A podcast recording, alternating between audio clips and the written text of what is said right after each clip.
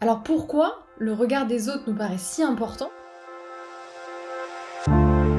Bienvenue sur le podcast qui vous aide à élargir votre champ de pensée, mettre du relief dans votre réflexion et transformer votre quotidien.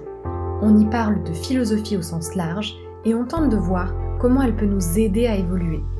Je suis Marie Sommier, docteur en philosophie, épistémologie et éthique, et j'ai à cœur de vous partager ma vision de la philosophie. Que vous soyez déjà un amoureux de la pensée philosophique ou un néophyte en la matière, ce podcast vous donnera les clés et les astuces pratiques pour combiner philosophie et épanouissement personnel. Bonjour à toutes et à tous et bienvenue dans ce nouvel épisode de podcast dans lequel on va parler d'un sujet qui nous concerne tous et qui parfois nous fait douter, qui parfois nous empêche de passer à l'action c'est le sujet du regard des autres, et peut-être plus précisément encore, de la peur du regard des autres. En effet, on entend souvent cette idée selon laquelle notre passage à l'action serait entravé par la peur que l'on a du regard ou du jugement. Alors parfois c'est de notre entourage proche, parfois c'est des autres dans une dimension presque plus universelle. En tout cas, on sent cette peur à l'égard de ce qu'on pourrait dire, penser, et même sans aller jusque-là, simplement observer de nous, alors qu'on fait telle ou telle action. Alors pourquoi le regard des autres nous paraît si important? Pourquoi est-ce qu'il nous empêche tant de passer à l'action? Est-ce qu'il faudrait finalement euh, définitivement bannir autrui de nos vies pour se sentir mieux? Est-ce que éviter le regard des autres et vivre dans l'insouciance, c'est quelque chose d'envisageable? Et est-ce que c'est même souhaitable? C'est autant de questions qu'on va se poser aujourd'hui dans ce podcast pour essayer non seulement d'aborder avec plus de sérénité cette pression parfois qu'on ressent à l'égard du regard des autres, mais aussi peut-être pour remettre de la nuance dans cette peur et dans ce besoin qu'on a parfois de mettre en place des actions individuelles en dépit d'un certain euh, jugement extérieur. Et pour aborder ce sujet, j'avais envie de euh, reprendre une observation de Sartre que je vais aujourd'hui appliquer au regard des autres, que lui applique euh, à un niveau conceptuel plutôt à des questions autour de la conscience et de la connaissance de l'autre. Mais en fait, on va voir que son exemple est particulièrement parlant pour le sujet qu'on a envie d'aborder aujourd'hui. Ce que nous raconte Sartre dans L'être et le néant, c'est imaginer vous êtes en train de regarder par le trou d'une serrure, vous êtes en train d'espionner, vous regardez une scène, peu importe, et finalement vous êtes en action, et à ce moment-là vous n'avez pas vraiment conscience de vous-même, vous n'avez pas vraiment conscience de, de l'action que vous êtes en train de mener, vous êtes simplement en train d'agir comme tel, et donc de regarder par le trou de la serrure. Quand soudain, une personne entre dans la pièce et vous surprend. Et là, tout à coup, le regard qu'autrui porte sur vous vous amène à conscientiser votre action et même à éprouver une forme de honte.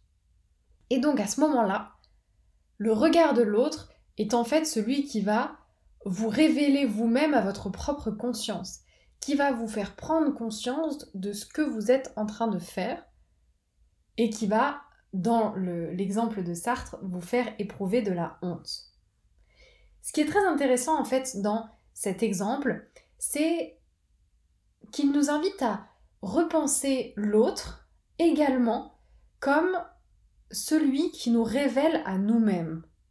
Le regard de l'autre, il est certes parfois extrêmement pesant, parfois extrêmement intrusif, parfois il nous fait ressentir des émotions comme celle de la honte, ou même comme de la peur, comme de la dévalorisation, comme un sentiment d'infériorité, peu importe, en tout cas il peut nous faire ressentir et vivre des expériences particulièrement inconfortables, mais il a surtout cette caractéristique particulière de nous faire prendre conscience de nous, de nos actions et peut-être même de nos valeurs et de notre identité.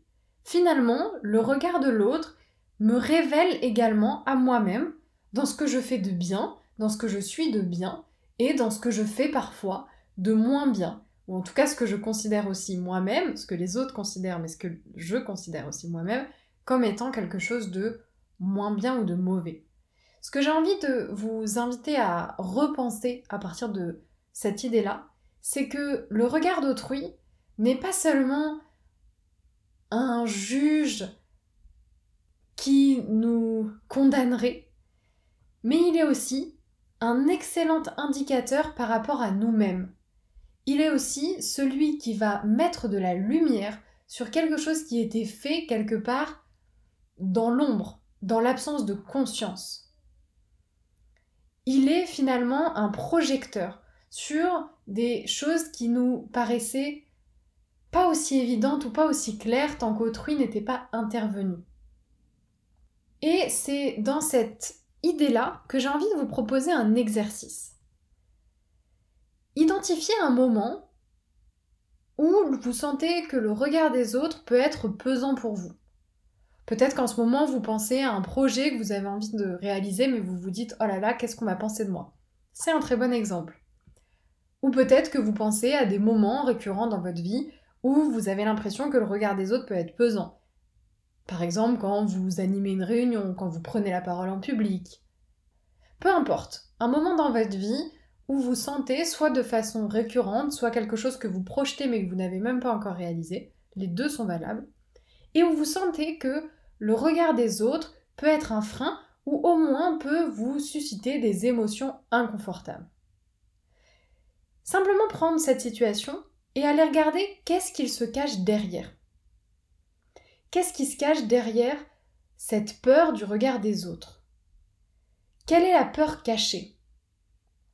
Est-ce qu'il y a une peur d'être rejeté? Est-ce qu'il y a une peur d'être critiqué? Est-ce qu'il y a une peur d'être confronté, donc d'aller au conflit? Quel est finalement l'enjeu derrière cette peur? Parce que bien souvent, on éprouve très fortement une émotion euh, désagréable liée à la peur du regard des autres, mais sans aller vraiment regarder ce que cette peur nous indique d'important. Sans aller regarder vraiment la raison de cette peur et de quoi on a peur. Parce qu'on n'a pas peur du regard des autres, on a peur de ce que ce regard pourrait provoquer. Et donc la question que je vous pose, et c'est la première chose à faire, c'est qu'est-ce que ce regard pourrait provoquer? Du rejet, de la critique, de la confrontation, du conflit, ou peut-être autre chose. en tout cas, qu'est-ce que ce regard pourrait euh, provoquer?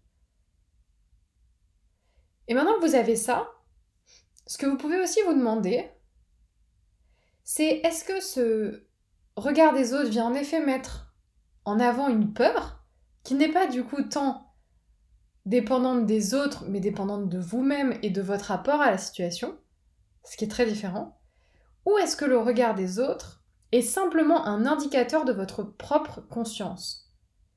Je m'explique. C'est le cas dans l'expérience de la honte dont nous parlait Sartre. C'est-à-dire que soudain, le regard de l'autre me fait prendre conscience que l'action, que le projet, que la situation que je suis en train de mettre en place n'est pas aligné avec ce que j'estime bien, n'est pas en cohérence avec quelque chose qui me paraît important, et que je ne suis pas complètement au clair avec cette décision, puisque précisément, je sais très bien que le regard des autres va venir simplement mettre en lumière un écart entre ce que je projette de faire ou ce que je fais et ce que je souhaiterais réellement. Et donc dans ce cas-là, le regard de l'autre, il est simplement un indicateur et un projecteur.